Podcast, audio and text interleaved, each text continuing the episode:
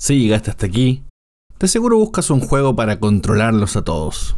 Y si crees que este episodio llega tarde, recuerda que un podcast siempre llega cuando se lo propone.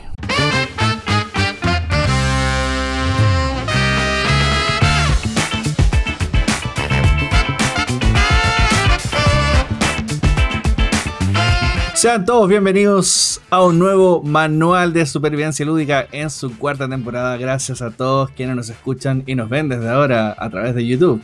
Estamos muy contentos de estar con ustedes y por supuesto uno no simplemente viene a hacer un episodio del Señor de los Anillos sin traer a la persona indicada. Y conmigo está Lucía Foss de América. ¿Cómo estás, Lu? Muy bien, Nico, muchas gracias. Eh, la verdad que ser considerada en eso, no se puede hacer uno sobre el Señor de los Anillos sin mí, es uno de mis grandes logros en esta vida, me parece. Porque. Aplausos, aplausos. Sí, sí, sí. Aguante, aguante el Tolkien, loco. Sí, si usted está en el metro, en, el bondi, donde sea, aplausos para Lu. gracias. Pero más aplausos para nuestra invitada especial que está el día de hoy acompañándonos en este podcast. Porque ¿qué sería de nosotros sin la gran Gaby de Alice Plays Board Games? ¿Qué tal, Gaby? Hola, chiquillos. Hola, Gaby. Vengo, de Galadriel. ya veo. Sí, nos va a hacer la intro. Los afortunados que nos escuchen desde YouTube y también nos vean podrán ver el full look de Galadriel que tiene Gaby. El resto se quedará con la duda. Gaby, directo desde Rivendell. O directo desde Costa Rica también, ¿no? Bienvenida. Desde Costa Rica, gracias. Pura vida, Pura vida, Costa Rica. Qué bien. El, el, dicho, amo que la gente siempre se quede con el pura vida porque es, es como el Hakuna Matata, pero nuestro. Entonces. Perfecto. Canta. Imagínate de, lo, de Rivendell ahí, pura vida, pura vida, madre. Exacto, exacto. Y sí, pues no podía desaprovechar eh, una invitación al podcast hablar del Señor de los Anillos y no sacar la peluca. La nueva tiara que compré en la Mega. qué, oportuno, es preciso. Exacto, o sea, hay que, hay que sacarle el provecho, ¿sabes? Es justo y necesario, de verdad que sí. La excusa perfecta. Y eh, el día de hoy el señor Tolkien nos convoca desde la tumba porque nos pidieron hablar de juegos de mesa relacionados con el Señor de los Anillos. Y por lo mismo también me gustaría repasar con ustedes algunos, tal vez no todos, porque tiempo. Pero me gustaría no queremos aburrirlos tampoco. No, para nada. Esto es solo una invitación de... Señor fanático, venga, compre, consigas el juego. Exacto.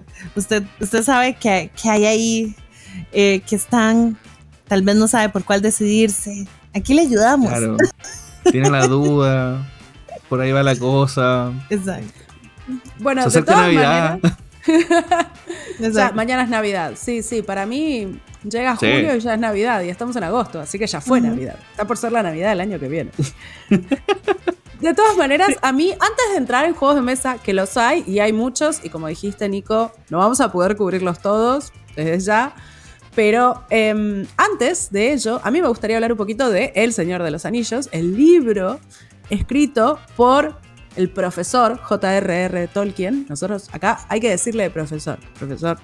Em, fue publicado, ¿saben en qué año fue publicado? El Señor de los Anillos, el primero, La Comunidad del Anillo, que de hecho la primera vez que se publicó se llamaba simplemente El Señor de los Anillos, porque no querían que se diera a entender que era una primera parte y la gente entonces quizás no lo compraba porque no quería comprar la segunda. Em, se estrenó, eh, se, estrenó, se imprimió por primera vez en 1954 en, en Inglaterra. Y en español se publicó en 1977, o sea, bastantes años después, 23 años después de la publicación original, pero me parece muy relevante esto porque realmente, bueno, todos sabemos quién fue Tolkien, ¿no? O sea, cambió para, para así la subcultura nerd, geek, eh, amante de la ciencia ficción, de la fantasía. Es el padre fundador de todo, es como el Merlín. Seas. y, es muy interesante todo lo detrás del libro, de que lo escribe o empieza a pensar en él mientras está sirviendo en guerra, ¿verdad? O sea, como que hay muchas cosas y como decís, en español se llega a publicar tan tarde o pasando tanto tiempo cuando... Eh, ya en países como Estados Unidos lo utilizaban como libro de lectura obligatoria en las escuelas o los colegios, como nos pasa acá con el Quijote, por decir algo, ¿verdad? Claro. Entonces, es, es, es, interesante ese, e, ese paralelo que hay y, y cómo para muchos, pues, eh, tal vez sabrán de, de, Tolkien desde mucho antes de que en, en habla hispana llegara, o algunos, pues, lo lograron conseguir en inglés y le daban a, leerlo en inglés mientras aparecía o llegaba en, en, español. No, y en general todo el background que hay detrás de la escritura de los libros, incluso con los, con, con los publishers, con las editoriales que se encargaban de eso, por ejemplo, el mismo proceso del tercer libro, de, de querer llamarlo eh, La batalla de los cinco ejércitos, la guerra en anillo, Aquí dijeron, no, no, no, no, no, ese, ese título no vende. Y el pobre, y bueno, ya, ya me el retorno del rey, aunque sea un spoiler. en el título. Pero mega invitado a, ver un poco más allá del libro, del background que tiene toda esta historia, porque es hermosa y, hasta el día de hoy sigue. ¿Sabes lo que es decirle a Tolkien como, no me gusta tu título y te lo voy a cambiar? O sea. Pero es cuando no era Tolkien. claro. Es que exacto, exacto. Exacto. O sea, alguien X que, ah, te estamos imprimiendo tu libro y pues no me gusta tu, el nombre que le pusiste, te lo voy a cambiar porque no me da la gana imprimírtelo así. la osadía, ¿sabes? Claro, es como en Bohemian Rhapsody, como, no, no, no, esta, esta canción es muy larga de una basura. Sí, sí, sí. no. a mí, la verdad es que yo leí El Señor de los Anillos, leí primero al Hobbit, fui muy organizada, como sabía que era algo así muy importante en mi vida que iba a pasar, leí primero el Hobbit y después leí Los Tres Señores de los Anillos y después leí El Silmarillion. Eh, pero los leí, yo tenía unos 15 años cuando empecé a leer El Señor de los Anillos, era un poco más grande. Y mm, justo me acuerdo que había leído hasta la parte de, que llegaban a Brie en la primera y salió la primera película, la del 2001, la, la Comunidad del Anillo. Y mm, entonces como que leí todo lo que no pasa en la película y después, este, así que fue como toda una cosa novedosa y al mismo tiempo, eh, em, no sé, familiar, porque ya conocía a los personajes. Bueno, eh, me imagino que todos los que lo leímos, o hay gente que no, hay gente que solo vio las pelis. Si solo vieron las pelis y les gusta leer, por favor, léanlos. Em, pero los juegos de mesa son como otra forma que tenemos de también viajar a la Tierra Media y vivir esta aventura épica, fantástica de así Me atrevería a decir que hasta es un poco más inmersivo según el juego. Uh, polémico, polémico lo suyo, polémico, lo suyo. Más, más, más, mm, Habiendo leído los libros y viendo las películas, versión extendida. Yo, yo ahí tengo un comentario que podemos llegar más adelante, pero con respecto a los libros y los juegos de mesa, yo creo que además mm, la gente que lee, que nos gusta leer, lo hacemos porque sentimos que nos estamos adentrando en otro mundo, que estamos viviendo esas aventuras con ellos, ¿verdad? Eh, está súper comprobado que la lectura ayuda a la creatividad, amplía, ¿verdad? Conocimientos, abre puertas, te deja hacer un montón de cosas.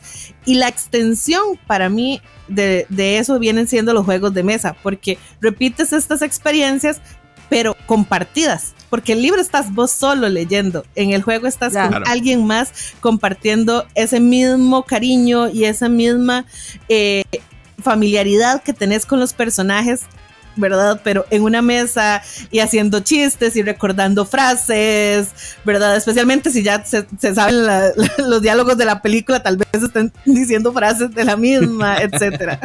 Mira, yo creo que eh, los podemos ver como lo que son, que son para mí son adaptaciones. La película es una adaptación, ¿no? O sea, las películas son adaptación al lenguaje cinematográfico y los juegos que vamos a charlar hoy son adaptaciones como al lenguaje lúdico. Uy, te la retiré. te la retiré. Pero me parece que sí, que de alguna manera. Eh, y a mí, cuando yo juzgo una adaptación de una peli, que suelen ser las más comunes, ¿no? Las, las que estamos más acostumbrados, a mí no me gusta comparar libro con película. Es como, ¿el libro es un buen libro y la película es una buena película o no? O capaz el libro es un buen libro, pero la película es mala. O, o capaz es bueno, pero la adaptación no es buena. Pasan cosas. Entonces, ese también puede ser como algo interesante a tener en cuenta cuando estemos pensando en estos juegos de mesa, ¿no? Como es un, por un lado, es una buena adaptación de la sensación que te da leerlo, es una buena, esta cosa de, la aventura y el peligro y los desafíos y la magia y la oscuridad y el anillo y Gollum. de hecho, sobre todo el feeling más, que cualquier cosa, yo te diría el feeling. El feeling es lo que más se lleva dentro, sobre todo si ya leíste los libros y viste la experiencia. O sea, es como encarnarte un poco en esos personajes, incluso de repente jugar un poquito y usar la tentación para ser también el malo, porque también se puede en alguno de estos juegos. Entonces, igual es bastante interesante llevarlo y, y, vivirlo de otra manera que no estaba acostumbrado. No, no como un espectador, sino que esta vez tú eres el protagonista. Mm. y yo sé que eso es más, más adelante, pero además están los juegos de rol, que eso es todo otro tema. O sea, que eso vamos a hablar más adelante. Hablando de experiencias. Claro, claro. Vamos. Hinquemos el diente entonces y vamos con uno de los primeros títulos, que de hecho, por parte de David fue nuestro primer juego de mesa. Y al mismo tiempo, dato curioso, fue uno de los primeros títulos colaborativos que hizo famoso el género colaborativo. Y este es El Señor de los Anillos, el juego de mesa. Y, es que no tiene cualquier diseñador, ¿verdad? Además. No, sí, aquí esto fue como knock, knock, motherfucker, partió la puerta y oh, señor de los anillos para todos. Y llegó Don Reina Nitzia. Que dijo, con permiso, aquí vengo, aquí les traigo. Vengo a inventar la mecánica del juego cooperativo, chicos. Tranqui. Un, martes para mí. Ha sido un día, un día tranquilo. tremendo, tremendo. Aparte, pensá que, claro, salió en el 2000. Y la película de La Comunidad del Anillo salió en el 2001. O sea, fue como una época. Claro. todo el boom. Todo el boom. Era como el momento para hacerlo. Y mm, la verdad es que, bueno, estábamos comentando antes de empezar a grabar que los jugadores, ¿qué papel toman en El Señor de los Anillos? Eh, eh, los hobbits, básicamente. Pero si uno mira la caja, ve que dice de 2 a 5 jugadores. Y los hobbits son 4. O lo son. los, que conocemos, los que, los, Que, los que nos enseñaron, los que Hay un quinto hay un quinto y secreto hobbit que los lectores del libro sabrán su nombre, pero los que lo hayan leído hace poquito, porque yo realmente me había olvidado completamente. Vamos a dejarlo como un misterio, a ver si en los comentarios, si alguien se atreve a, decirnos cómo se llama este quinto hobbit. y lo revelamos al final. Spotify tiene encuesta, así que vamos a aprovechar. También lo voy a dejar, si no está en Spotify, por YouTube. Vamos a dejar la encuesta de cómo se llama el, quinto, hobbit. ¿Ah? El quinto hobbit misterioso. Y bueno, em, también es la época como de, mucho. Bueno, la historia de los videojuegos es enorme, ¿no? Pero también hay como una popularización de los videojuegos muy fuerte a principios del siglo XXI, ¿no? Con el acceso más barato a computadores, a consolas y tal. Y es, esta idea del cooperativo de jugar contra la máquina, ¿no? Como de, de jugar todos juntos en contra de una especie de inteligencia artificial entre comillas, que generan las propias mecánicas del juego a mí me parte la cabeza cada vez que pienso que una persona inventó eso. Tipo, con no es algo que existió siempre. No, y en este caso también, pues, o sea, la, experiencia completamente. Eh, además, ya sabemos que los juegos cooperativos generan esa sensación un poco de. O ganamos, o, nos vamos todo al barranco y se acabó. Y las probabilidades de perder son siempre mayores a las de ganar. Sobre todo se está llevando a un pequeño a botar un anillo. Es, es que, a ver, un juego cooperativo que sea muy fácil de ganar, no vas a querer sacarlo a mesa otra vez. Porque ya, ya, es como, ah, sí, dos jugadas, dos partidas, y es como, listo, ya supe, aquí se acabó. Los juegos cooperativos tienen que tener eso. De, de entrada tienen que romperte un poquito la cabeza, ser complicados y que realmente necesite esa colaboración porque si no, no tienen gracia. Si no, perdemos. Además, en particular en este, bueno, otra cosa que a mí, que creo que es algo que vamos a ver seguido en estos juegos de mesa, es que hay muchos en los cuales se detona el final de la partida de la misma manera, que es por supuesto tirando, spoiler alert, chicos, bueno, eh, tirando el anillo al monte del destino, ¿no? Si usted no ha visto ni siquiera la película y no sabe de qué trata, ya, ya, no, ya no le podemos ayudar. Eh, pero muchos terminan así. Y este, este también, ¿no? Si tenés suerte, si ganás, si sos el. Eh, o sea, si. Por supuesto, ahí sos los hobbits, porque son todos los hobbits. Al ser cooperativo no es que hay eh, equipos, sino que la máquina es Sauron y nosotros somos los hobbits. Em, pero hay una cosa que es que si Sauron va alcanzando a algunos personajes, a otros hobbits, a cualquier hobbit, ese jugador pierde y se sale de la partida. Y eso es brutal, boludo. O sea, eso, es como, no tiene piedad, ¿entendés? Si te atrapa, te dejó ahí. Entonces el equipo también se va achicando y hay una sensación como de supervivencia, de que hay que salvar a Frodo cueste lo que cueste, o al portador del anillo cueste lo que cueste, porque. Y, se van como sacrificando jugadores en el camino. es épico. De hecho, sin ir más lejos, si, si derechamente se toman con el portador del anillo, aunque estén toda la parte completa, se finí. No hay más, se acaba. Y. Y lo otro también es que igual es un evento súper interesante del juego, es que la otra forma de perder es que precisamente tú no quieras devolver el anillo. Claro. que es un evento que se puede gatillar. Pero para no ser tan en el juego, en esencia es, es un juego de gestión eh, de cartas, también de gestión de recursos, donde uno básicamente va avanzando por las diferentes locaciones eh, de la historia, partiendo desde Bolsón Cerrado hasta llegar a Mordor. Y en algunas de estas locaciones se gatillan como eventos que son como de combate, donde se abre un segundo tablero y uno va como haciendo ciertas acciones que te van haciendo ganar recursos, repartiendo cartas, etc. Y entre esos, uno de los que es más interesante es el de Mordor, porque hay algunas acciones que se gatillan y que van desencadenando acciones. Y si por error terminas desencadenando una de las últimas acciones de Mordor, es precisamente el anillo es mío. Y significa que todos pierden la partida.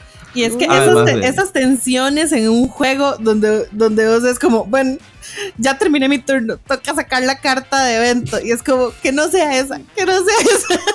No, y además también el, el factor de mirar al de al lado, no la cagues. Por favor, no la cagues. Exacto, porque si, si no, y si sos vos el que tenés que sacar la carta de evento, es como que no me toque a mí, que le toque a cualquier otro. Porque para que se entienda un poco, hay como niveles de corrupción, por decirlo de alguna manera. De hecho, este término lo van a encontrar muy seguido también en todos los juegos. En todos los juegos. Y uno tiene una como un, caminito, por decirlo de alguna manera, donde va avanzando con los hobbits. Y al sentido contrario, viene un Nazgûl. Entonces, a medida que uno va agarrando más corrupción, se va acercando a los Nazgûl y a medida que también gatilla ciertas acciones, el Nazgûl también se acerca a ti. ¿Dónde está? ¿Dónde está Aragorn cuando lo necesitamos? ¡Ah, ¿Dónde estás? Por favor. Y obviamente ahí se puede generar el encuentro. Entonces, tu meta ahí obviamente es nunca encontrarte con los Nazgûl y lograr cumplir todos los eventos de los diferentes mapas eh, de forma mágica. No sé, eh, yo la primera vez perdí.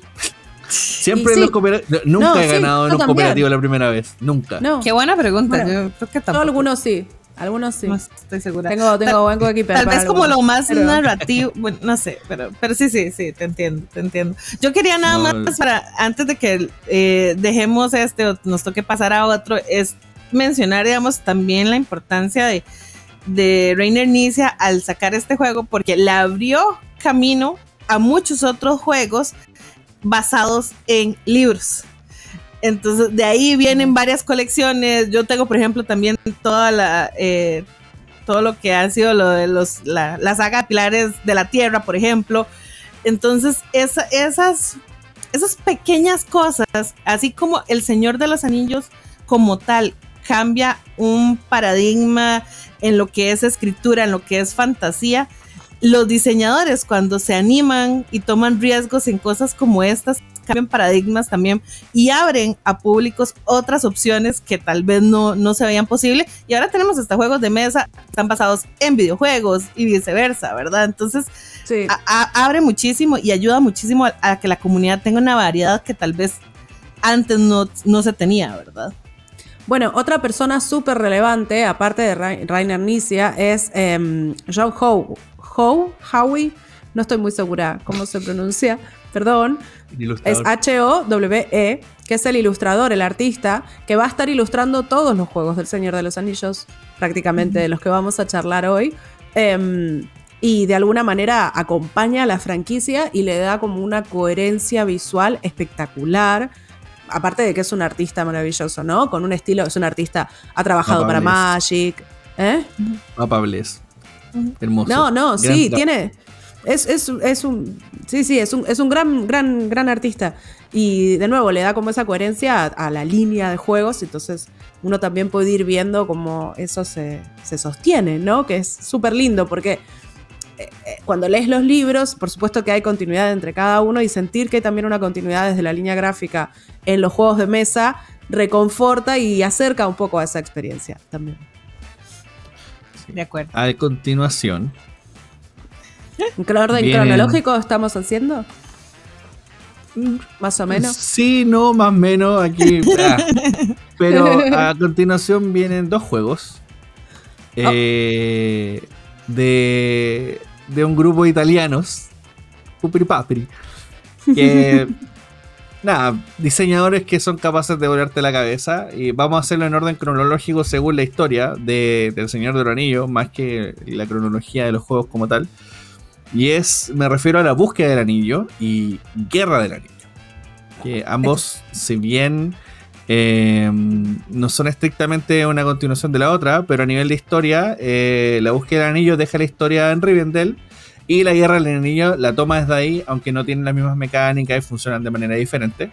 Pero ambos comparten a la mayoría de sus autores, excepto en la búsqueda del anillo que está Gabriel Mari.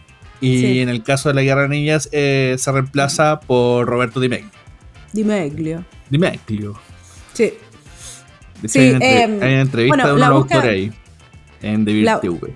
Oh. oh. Bueno, la búsqueda del anillo. Em, una cosa que a mí me llama la atención es que a diferencia de El Señor de los Anillos, el de Inicia, este, eh, los jugadores se dividen en equipos y un jugador toma el, un solo rol, que es el de Frodo, el del portador del anillo, y todos los demás jugadores juegan los Nazgûl. ¡Qué miedo! O, como sea ese grito. Yo creo que aquí... hay un juego, es un juego por equipos, pero es un juego por equipos muy desigual. No es como código secreto, que digamos, eh, los dos equipos están en igualdad de condiciones. De hecho, esto lo, bueno que tiene, igual se parece mucho. Si usted ha jugado Sombras sobre Londres, es como una dinámica muy similar. Eh, la idea del movimiento oculto y todo esto. Pero a este juego puntualmente el que me refería, donde vivir la experiencia. Siento que la tensión y el miedo si eres Frodo, eh, se vive a, flor de piel cada vez que estás tratando de escapar de los Nazgûl. ¿Nos quieres contar, Lu, de qué va este juego? Eh, bueno, sí, a mí la verdad me daría muy mal rollo eh, jugar los Nazgûl. Yo siempre jugué Frodo. es como, soy demasiado buena, no puedo. Pero, pero espérate, ¿era, el, ¿era el Frodo Piola o era el Frodo Troll? El Frodo, no, no, era yo, mi objetivo era clarísimo, yo tenía que llegar a Bri, a mí no me van a detener con, no, no, yo, yo tengo un objetivo y este, así es la única manera. No jugué, a ver, porque una cosa interesante, aparte de esto de que tiene dos equipos bastante desiguales, otra cosa interesante es que tiene como dos episodios o dos capítulos el juego. Y cada uno está en una parte del tablero diferente, una cara del tablero diferente. En el primer capítulo vamos desde Hobbiton hasta Bree y en el segundo capítulo vamos desde Bree hasta Rivendell. Y además, esto que comentaba Nico, eh, las reglas traen eh, la posibilidad de engancharlo con la guerra del anillo. O sea, una vez que terminas, según cómo termine, y está toda la lista de todos los posibles finales que podés tener, si perdés en el primer nivel, si perdés en el segundo, si ganás, si no sé qué, hay como, está todo el listado, em, te dice que cómo afecta eso el seteo de la partida de la Guerra del Anillo. O sea, lo puedes hacer como si fuera una gran campaña, básicamente. Cosa que me parece muy genial. ¿Eh? Muy larga. Muy larga, sí, sí. Bueno, es para. Estamos en un capítulo de fans. o sea, esto es así como. De hecho, usted si vino acá, gócelo, gócelo. Eh, de hecho, bueno, el juego igual recomienda de todas formas que incluso en la búsqueda del anillo, o sea, perdón, eh, claro, la búsqueda del anillo, perdón, eh, puedes jugar hasta Bri, descansar un día, y después retomar la partida porque igual ambas sesiones son igual de extensas. también eh, si no estás acostumbrado a jugar juegos muy extensos, de pronto igual una buena recomendación y después como eh, recapitular si sigues en el equipo de los Nazgûl o, por ejemplo, en la primera etapa juegas como Frodo y en la segunda te toca jugar como Gandalf, porque Frodo lo va, se supone que moviendo trancos, entonces es como que se mueve automáticamente. Claro, es verdad. Sí, eh, sí, es, la verdad, eh, es, interesante. Esta, esta desigualdad entre jugadores lo hace como una experiencia muy diferente para cada uno, siento yo. Es muy distinto. Y es como el balance también para los que no son full cooperativos, sino que pueden tener como esa posibilidad del uno versus todos los demás, ¿verdad? uno versus muerte. Exacto. Qué miedo. a, nivel, a nivel mecánica, ah, sí, perdón. No, y póngale más eh, entusiasmo, dramatismo con soundtrack atrás. Sí, ah,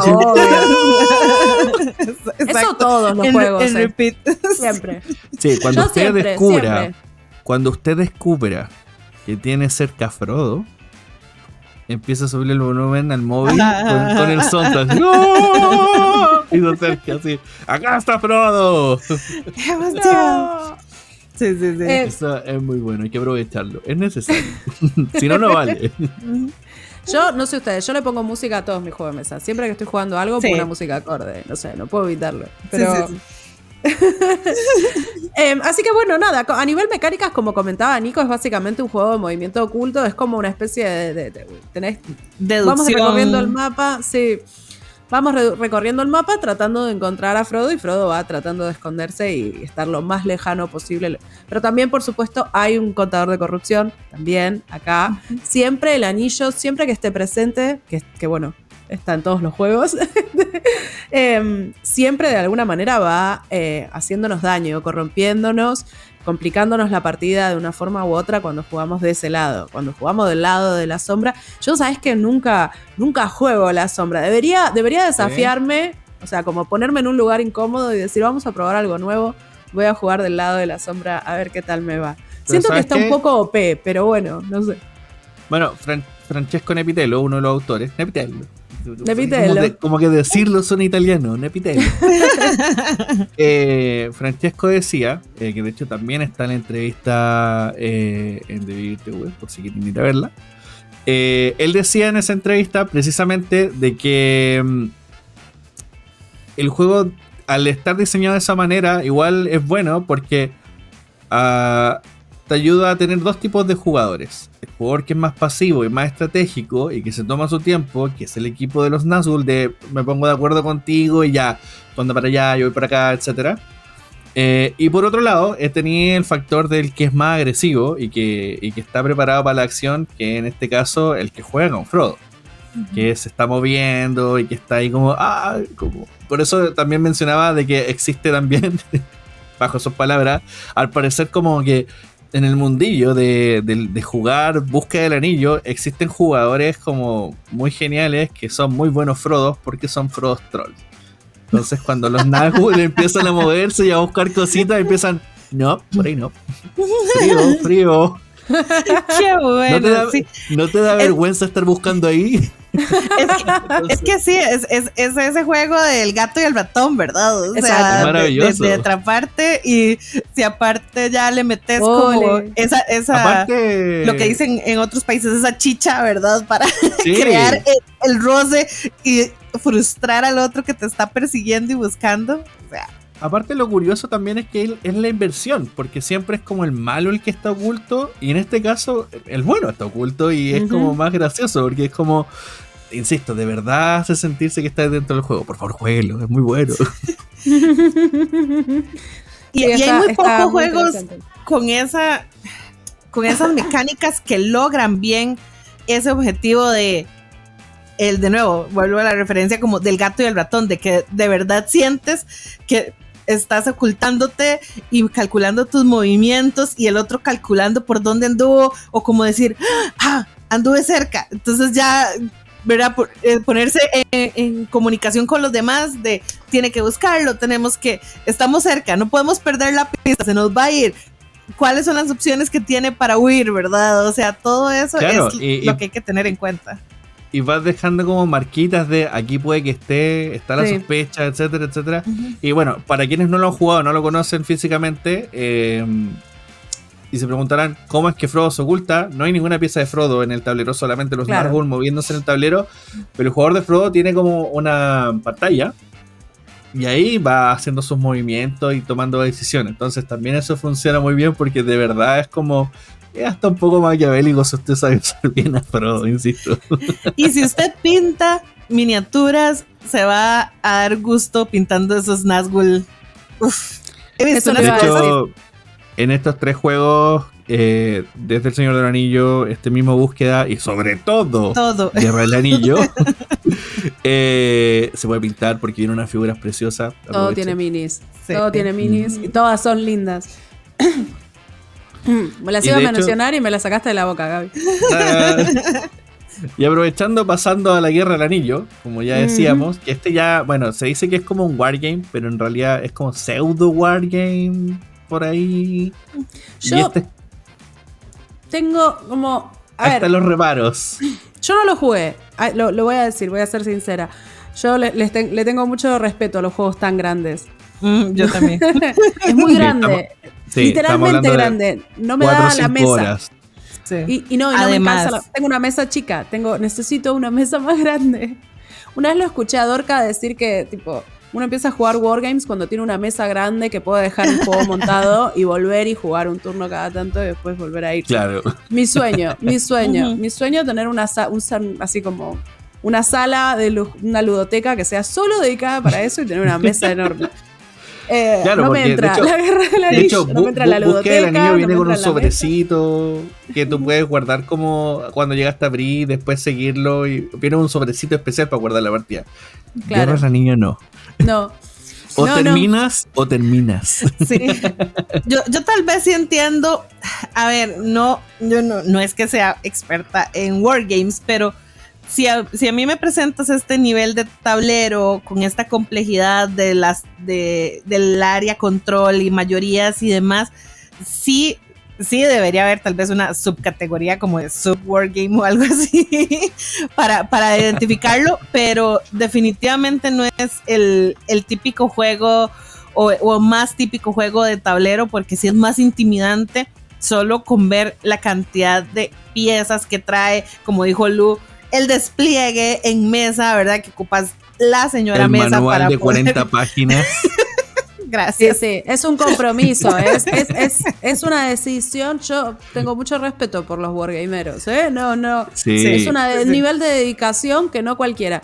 Ahora, hace poquito igual vieron que salió, llegó el, el tapete de la Guerra del Anillo, versión. Aproveche versión tapete, ¿no? En vez de ser tablero de cartón, es lo más lindo que vi. Yo lo tendría marcado en la pared, en plan.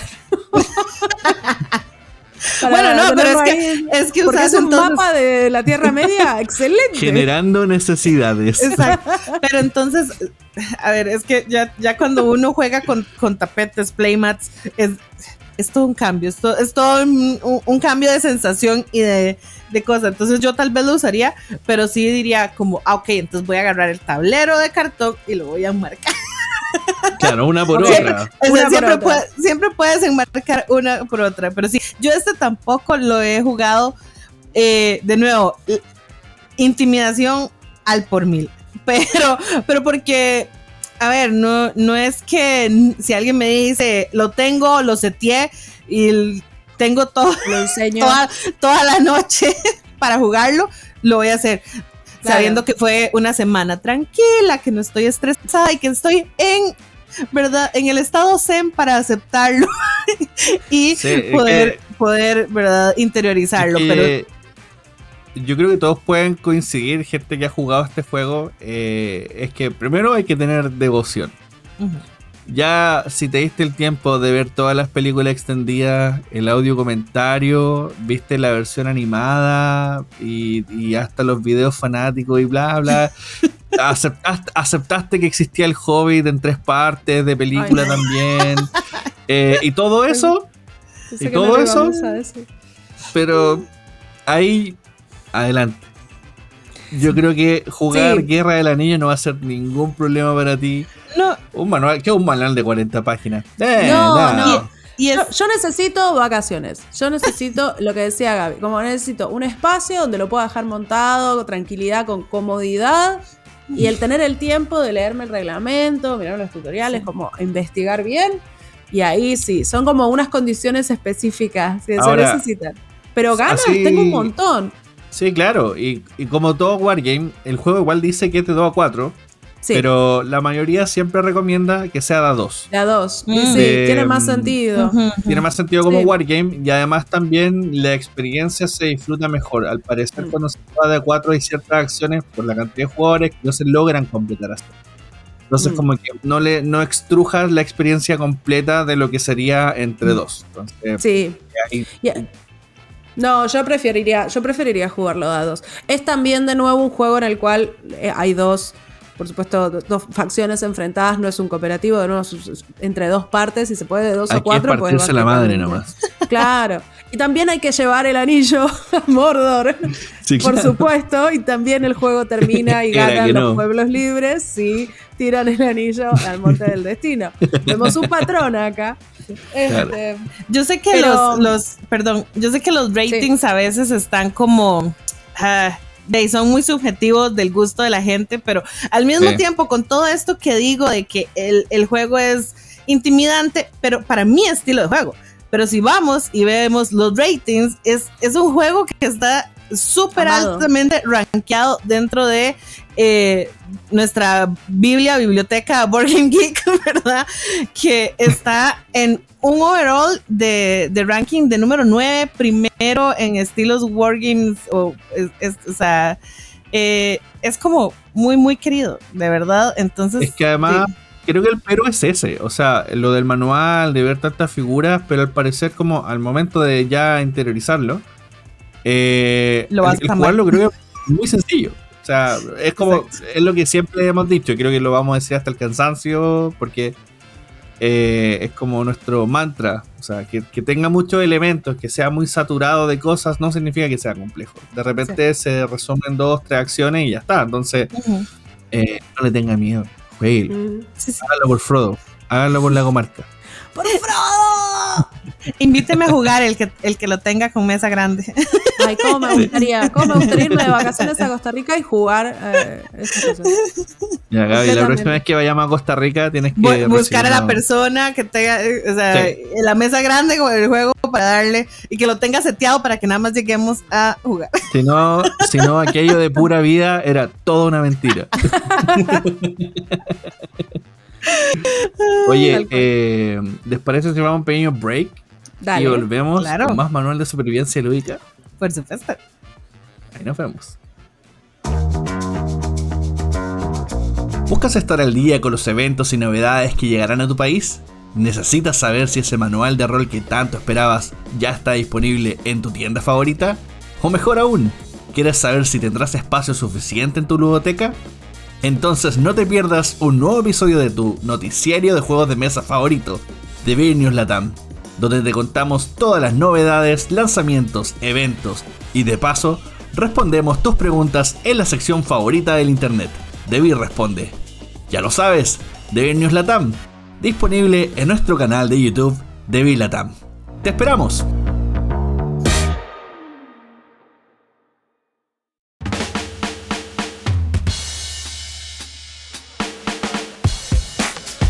Y estamos de vuelta con Manual de Supervivencia Lúdica y ya saben, está disponible un nuevo Devir News con todas las novedades del mes de agosto, eventos, cosillas que estuvimos viviendo también durante el mes de julio. Vaya a saber usted, hablando también de Touring Circus, así que aproveche, vaya, descubra todo lo que se viene aquí en este hermoso continente llamado Latam. Usted dice, ¿este juego? ¿Este juego? Este uh, mira, mira. Para quienes no están viendo, Gaby nos está mostrando su copia de Turing Circus. gran juego, gran juego. Ha salido a mesa, o sea, como pan caliente. No para, ¿viste? Sí. Sí, sí, te dan ganas todo el tiempo. la más picada soy yo porque no ha logrado ganar, entonces obviamente lo sigo sacando cada vez que puedo algún día. Sí, hasta ahora, honestamente, uno de mis juegos favoritos que hemos sacado así en general. Más divertido, muy divertido. Sí, muy divertido. Y encantador. Grande Dugars con sus ilustraciones son preciosas. y poco setup. Poco setup también. muy importante.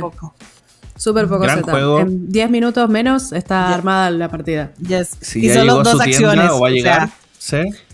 Bueno, pero volvamos a la Tierra Media. ¿Eh? Es que aquí es el problema. Uno, los jugones. ofrece juegos y ¡ah! ¡Los quiero! Perdón, perdón a quienes están escuchando. Vuelta tema, bueno, bueno es todo relevante. Bueno, los juegos de mesa, los jueguitos. Estamos de vuelta y seguimos, por supuesto, con el Señor de los Anillos, porque obviamente no íbamos a dejar de hablar de ello. Y en este caso, Gaby tenía ganas de hablar de Exit.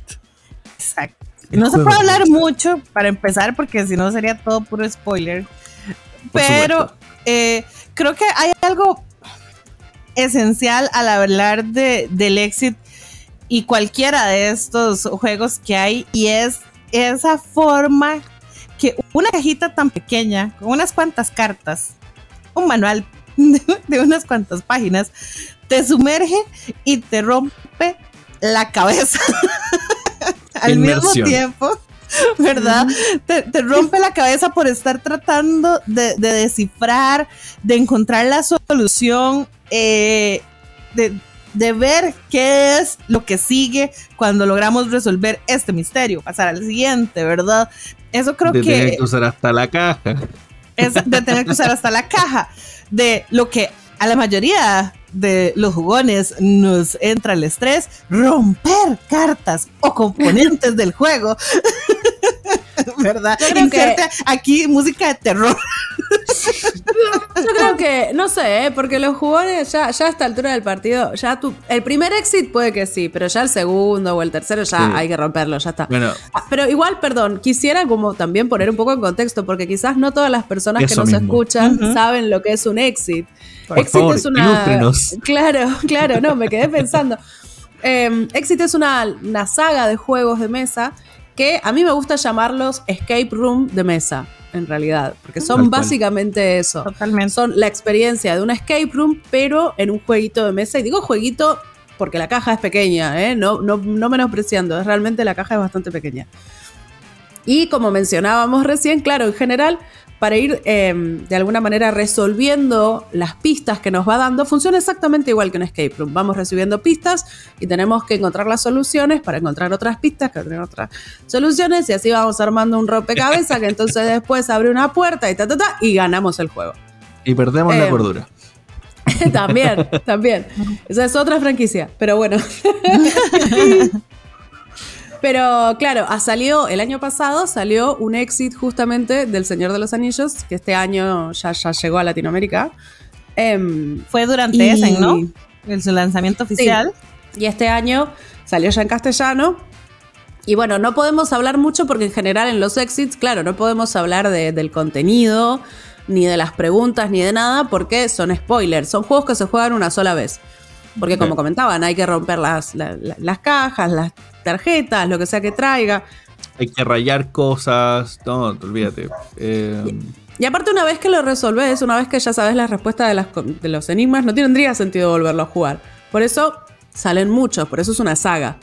Y mm, este El Señor de los Anillos eh, e, es como, fue bastante en su momento, se llama El Señor de los Anillos em, Sombras sobre la Tierra Media, ¿no? Sí.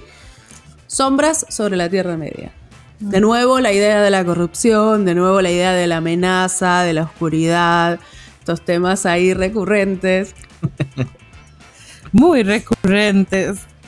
Y además, el, otra maravilla que siento yo que tienen los exits es que desde la caja te dicen qué nivel de complejidad va a tener el juego. Entonces ya sabes más o menos a lo que vas sabiendo. O sea, si ya estás jugando las sagas y demás, has visto la caja, la puedes identificar, tienen ahí ese, ese detalle inicial. Y este está en un nivel principiante. Entonces, si usted nunca ha probado un exit, este es ideal para hacer ese introductorio a un exit, a, ese, a, ese, estilo de juego, ¿verdad? De poder, de poder el señor de Exacto. Y claro. Mi, mi segundo punto para conseguirlo, además, es el arte. Yo amo, amo al Mico. o sea, es de mis artistas favoritos. tengo miles de juegos que simplemente he conseguido porque o empecé a conseguirlos por, por, el arte y ya después me volví como su fan y lo sigo en Facebook, en Instagram, lo que sea, porque me encanta ese estilo, es, es un estilo muy diferente Eh, su nombre completo ni lo voy a tratar de decir porque es, el señor escandinavo, o sea, imposible de pronunciar. Yo no, yo no, yo no quiero. en vergüenza. Exacto, yo no quiero ponerme en vergüenza. Él utiliza este nickname, ¿verdad? Apodo de El Mico, así que lo vamos a dejar como El Mico. Cuando salió la portada, que yo creo que fue más o menos para estas fechas que se empiezan a salir como cuáles son los releases que van a ver durante ese. Jesús mío. o sea, qué portada. Ese anillo donde con todo, la iluminación que tiene, el brillito, el dragón. No, no, o sea, no, no, olvídelo. O sea, yo. yo el dragón y por dentro el élfico, con. Sí, sí. Muy, muy buen gusto tiene, diría mi mamá. Muy buen gusto. Eh, evidentemente, tal vez cuando ya entren más a las cartas van a ver más ese detalle de lo que es el estilo del Mico, porque la portada, aunque la amo, tal vez yo no hubiera dicho de entrada, ah, sí, lo reconocí como un juego del Mico, pero cuando usted ve a Gandalf, usted dice, es el Mico, es arte Mico. O sea, no hay, no hay otra forma de, distinguirlo, de analizarlo, es Mico. Este es mi cabro, vamos. exacto, exacto. Así tal cual. aprovechando, aprovechando esa portada, me quiero agarrar de algo que Lucía tenía muchas ganas de comentar. Mira, mm. y, aprovechando el contexto también, es que, bueno, Magic hace poco sacó la edición del Señor del Anillo. Aguante, Magic. Richard te amo. Besitos. Eh, y estuvo todo este, este tema de, de quién encontró el anillo único. Sí, bueno, no se sabe quién lo encontró, se sabe quién lo compró, ¿no? Porque, a ver, Magic sacó una edición especial de Universes Beyond, que son, estas ediciones que sacan eh, con otras IPs, ¿no? Con otras. Ahora va a salir una de Doctor Who que se viene, que también. Pero salió la del Señor de los Anillos este en se junio. Se un caso cerrado también. este, no, habían, había, anunciaron varias, ¿eh? Anunciaron Había Final Fantasy también, Sí, de Final Fantasy. Bueno, no importa. Volviendo, en junio salió El Señor de los Anillos. Vayamos a, la temática del programa, señores. Em, y una de las cosas que tenía era que salían como niveles de, cartas raras, bastante limitadas, de ediciones que de repente estaban en élfico o en runas, ¿no? Como la descripción de la carta y cosas así. Bellísimas, ediciones, por supuesto, bueno, foil, eh, borderless, como había unas que eran algo así como 46 cartas que todas juntas las pones y las ilustraciones forman una gran, una gran batalla en las puertas de Mordor, o sea, un nivel de, amor por la franquicia. Estuvo Elijah Wood en Magic Con, ahora en Barcelona, hace un par de semanas, pasando música DJ Frodo. O sea, un nivel de bizarreada estamos alcanzando muy importante. Pero mm, fue una revolución, realmente muchísima gente que había dejado jugar Magic volvió para esta edición, había muchísimo hype porque también había habido, imprimieron una carta que es el anillo único, que es una carta seriada 001 de 001, única en el mundo, no se sabía cuánto iba a valer, se especuló un montón y esta semana salió la noticia de que finalmente Post Malone la compró por 2.6 millones de dólares. No sabemos quién fue el o la afortunado que abrió el sobre, pero bueno, sabemos, sabemos quién la compró. A mí me encanta mucho cuando los famosos como que revelan su ñoñería de esa manera. Eh, los hace acercarse a uno, sentís, ah, pero podríamos ser amigos. Eh, es como Henry Cavill cuando se pone a hablar de Warhammer. y, con el otro host cruzan dos palabras. Oh, Necrons, sí. Oh, oh. ¿Deberíamos? Sí. Pero listo. Listo, ya Armaron una junta con esas dos palabras. ¿Deberíamos? Sí. Justo esta conversación la tuve hace como una semana hablando eh, precisamente de Post Malone y, Henry Cavill y lo, ¿verdad? Lo sumergidos que están en sus respectivos mundillos geeks y, demás. Bienvenidos sean. Y creo que, a ver, creo que la misma comunidad, aquellos jugadores demasiado amantes de Magic van a apreciar que sea una persona que realmente le gusta el juego, ¿verdad? Y que es declarado un jugador de Magic más, haya comprado la carta y la tenga en, su protección. Obviamente todos queríamos que nos saliera a nosotros, ¿verdad? O sea, yo, yo, eh, no, yo no juego, no, juego Magic, pero yo hasta me veía tentada a decir, y si compro un booster y sale, teníamos... Te tentaba el anillo, Gaby, te estaba tentando el anillo. La corrupción, la Gaby, corrupción. la corrupción. Recuerdo que en algún chat de estos miles que estoy sobre juegos de mesa, algo estábamos hablando y, y un chico llegó y dijo, si a mí me sale, yo voy y lo tiro al volcán, obviamente. al, volcán, al volcán Arenal, que es un volcán eh, acá que puede estar en, activo, ¿verdad? Entonces decía eso y entonces ya salimos los demás como, ah, no, vamos a buscarlo, perseguirlo para agarrar el anillo. Y dice, ya empezó un quest, ya empezaste tu quest. No faltaba que saltar con, con, la carta así cayendo a la lava. Así, Claro, hablando de experiencias de juego, ¿no? Como... Claro. Inmersiva.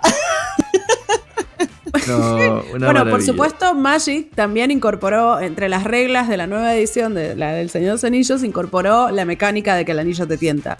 O sea, hay ciertas cartas, ciertas criaturas, tenés tenés eh, la posibilidad de cargar el anillo, de convertir a una criatura en, portador de anillo, y si la tiene, va sufriendo corrupción porque lo tienta. O sea, vemos que en todos los juegos que es lo que estamos hablando hay algún tipo de mecánica que refleja la, corrupción del anillo. ¿Cuál es la palabra clave, niños, en este episodio? corrupción. La corrupción. No, y aparte un arte, una cosa bellísimo. La verdad, yo no, este, muy, muy hermosa, muy hermosa edición. Estoy, todavía sigo feliz de que la sacaron. Sí. Mira, yo, yo honestamente igual hubiera dejado que se demorara un poquito más en salir, de pronto se hubiera sido ahí. ¿En que saliera la, carta del anillo único? Claro, lo, hubiera, ah. hubiera aguantado un poquito antes de soltarla, pero está bien igual. Fue el poquito tiempo que duró el hype de, de ir a salir o no, igual fue divertido. Sí. Eso creo que también ha sido un comentario recurrente de algunos, entonces es como. Creo que es válido para ambos lados. Bueno, y otra, o digamos, siguiendo en la diversificación de juegos del Señor de los Anillos, eh, no podemos cerrar el episodio sin hablar de los juegos de rol del Señor de los Anillos. Por supuesto que los juegos de rol en general, la fantasía épica está inspirada en el Señor de los Anillos. O sea, no es que hay elfos en D&D porque a Gary Gigax se le, ocurrió. O sea, adivinen de dónde lo sacó, claro. es el lugar eh, donde usted sí puede ser el portador del anillo único. de verdad. Sí, bueno, uy, no, no, pero yo no me cruzo. Yo creo que debe ser mucho peor las mecánicas de corrupción en un juego de rol que en un juego de mesa. O sea, todo es más extremo en los juegos de rol, me parece. Sí. Em, y, hay varios juegos de rol. Está el Anillo Único, que ahora de hecho acaba de sacar la segunda edición en América Latina eh, yo jugué la primera, todavía no jugué la segunda, pero me, gustó mucho. Tiene una mecánica de viaje muy interesante, que es lo que siempre destaco. La de, la de, este viaje y la de combate me parecen súper interesantes, súper diferentes a cualquier otro juego de rol que he jugado y es de esas cosas que dices, uff, quiero, quiero más quiero probar esto más. Y bueno, y la, de la corrupción, ¿verdad? Pero, pero es que sí, es, esas destacan por, por, diferentes, por diferentes. Y en el caso del anillo único, también no está de más decir que hay Don Francesco Nepitelo, también involucrado en el proyecto. Entonces, esa gente sí que le debe gustar el Señor de los Anillos. me parece que sí, me parece que sí. Imagínate em, diseñar todos esos juegos de cuánto tiempo le tenéis que dedicar con todo su proceso bueno y malo. Te tiene que gustar demasiado. Cuando tenés una pasión, claro, cuando tenés una pasión. Sí. Em, a mí me gusta mucho el juego de Señor de los Anillos. Siempre me pareció igual que está mal que se pueda jugar elfos. Porque los elfos son OP. o sea, si, sos, si sos realista en lo que es lo que son los elfos en el Señor de los Anillos, de verdad, lo verdad, el, el tipo de entidad que son, eh, son OP. No podés tener un humano jugando al lado de un elfo. El elfo gana siempre. O sea, no. No, y, se desliza también. hace hace piruetas, kickflip. Imagínate que yo quejándome de que algo no es realista en relación a los elfos, ¿no? Como estamos hablando en estos términos. Así que diviértanse y jueguen elfos si quieren. Pero para mí está mal. A ver, yo descubrí los juegos de rol con quinta edición, pero yo siempre cuento mi experiencia de que mi primer one shot de rol donde conocí que existía es, este mundo maravilloso de inmersión, de tomar papeles, de apropiarte de ellos, de hacer y deshacer, fue jugando un elfo. Y cuando yo terminé, porque el one shot fue pequeño, tuvimos hasta un enfrentamiento ahí con un dragón, logramos eliminarlo y mi mi sorcerer logra darle el, el, killing blow, ¿verdad? Ese último tiro que mata al dragón. Yo nada más quedé diciendo, ¿esto es el Señor de los Anillos? Eh, eh, yo, yo, yo, puedo ser Legolas, yo, yo puedo ser, yo, yo, puedo ser Galadriel, o sea, ¿qué es esto? Eh, a mí me voló la cabeza y entonces después pasar y jugar el anillo único y ya decir como, ah, mientras yo estoy haciendo esto, sí. Frodo está por allá llevándose el anillo. Tenemos que ayudarlo. Aguántelo, mi Frodo, aguánteme. Exacto, exacto. O sea, e, es de esas cosas que si te gusta el rol y te gusta el Señor de los Anillos, tenés que jugarlo. La, nueva edición Para se hermosa, además. Si lo que buscan es, si lo que buscan es inmersión, todo bien con los juegos de mesa, todo bien con Exit y todo bien con Magic, pero si lo que quieren es inmersión y realmente meterse en Tierra Media, jueguen, jueguen un juego de rol del Señor de los Anillos y van a viajar con su mente, o sea, no, no, se van a, nos lo van a agradecer. no es. necesario. Además también que el factor de inmersión que tiene, onda, insisto, más allá de lo que te dice el juego y lo que tú sabes que ocurre en el Señor de Niños, el hecho de, ah, crear tus propios relatos y de, tú armarte también cómo actuarías en ciertas situaciones, igual eso es impagable. Agrégale a tener un buen máster. Uh, uh, sí. Fiesta, fiesta. la panacea, la panacea. Además, solo para que se den una idea, además, el juego ha sido súper galardonado, el, la primera edición, o sea, ya usted sabe, además, que está entrando a un muy buen sistema. O sea, a, un sistema valorado, a, un sistema que no te va a defraudar, que no te va a dejar como, esto era todo. No, no, es, es. Te vas a sentir en Tierra Media, te vas a sentir viajando y sintiendo a los Nazgûl o la corrupción encima tuyo. Y el, de nuevo, la mecánica de combate no es como ninguna otra que yo haya visto, o, o la típica, ¿verdad? Que tal vez Pathfinder y, y quinta edición tengan en común, sino que deja como esa, esa sensación de que podés cambiar tu estrategia, podés cambiar lo que estás haciendo y si alguien tiene algo mejor que pueda hacer, que vaya primero, etcétera. O sea, claro. Muy lindo. Muy lindo, muy recomendable. Y sobre todo está llegando la caja de segunda edición, la caja de iniciación, que es por supuesto un buen lugar para empezar. Así que Aparte, este, si les interesa, las cajas de iniciación. Muy linda, muy linda caja. Bueno, está por llegar a América Latina, así que también si, si tienen curiosidad y demás, se acercan a su tienda, preguntan a su tendero y lo van a conseguir. Mírenlo, de la vitrina y, dígale, me reservas, me reservas una, me la dejas ahí guardada abajo del. Y es que. abajo... Perdón. sí, que algo que tienen para mí los juegos de rol es que cuando sacan cajas de iniciación hace muchísimo más fácil el proceso. Yo no me animé a masterear hasta que no fue con una cajita de iniciación pequeña, con reglas un poquito más reducidas, que no, no te crean esta sensación de, de abrumarte porque tienes muchas cosas más si vas a hacer, va a ser la primera vez que corres un sistema, más aún si es la primera vez que corres, eh, juegas rol como máster por primera vez, ¿verdad? Las cajas de iniciación te dan ese acompañamiento que tal vez el libro full, las, todas las reglas y todos los manuales pueden ser más intimidantes de sentarte con esos hermosos libros de más de 100 páginas cada uno para leer y entender todo, ¿verdad? Que tener estos pequeños, ¿verdad? mucho más contenidos de reglas y de cómo funciona y luego de ahí dar el salto. Yo recomiendo siempre a alguien que quiera empezar con rol, si ese sistema tiene una caja de iniciación, utilice Empiece eso. Por ahí. Empiece por ahí porque eso le va a abrir las puertas y le va a ayudar montones a desarrollarse y a entender cómo es las mecánicas iniciales y al mismo tiempo ayudar a los jugadores que también probablemente sean nuevos en el tema, ¿verdad? Sí, totalmente.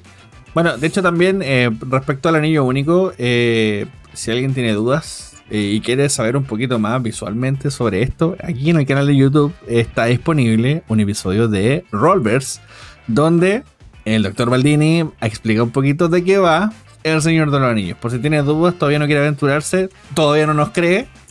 El anillo. Qué feo que siga escuchando nuestras voces y se creen, ¿no? Pero bueno, no importa. Lo, lo dejaré pasar por esta vez. Pero si no, vaya, escuche al doctor Maldini. Si no se convence, escúchelo de nuevo. Pero no, sí, es una gran experiencia. Totalmente. Sí. Bueno, hicimos un súper, la verdad, estoy muy orgullosa de este capítulo. Hicimos como un repaso, juegos de mesa como más tradicionales, si se quiere, y después otras expresiones lúdicas del Señor de los Anillos completamente diferentes. Me encantó, me encantó charlar de esto con ustedes esta horita, hace el rato que llevemos juntos. Era justo y necesario. Ya era hora que en este podcast habláramos del Señor de los Anillos en algún momento. Se lo merece. Totalmente. El profesor Tolkien Oye, se lo merece. El profesor. El profesor. Gaby, antes de despedirnos, este es el momento del plug al invitado. Cuéntanos, ¿en qué andas? ¿Dónde la gente te encuentra? Eh, y todos esos detallitos. Todos esos detallitos.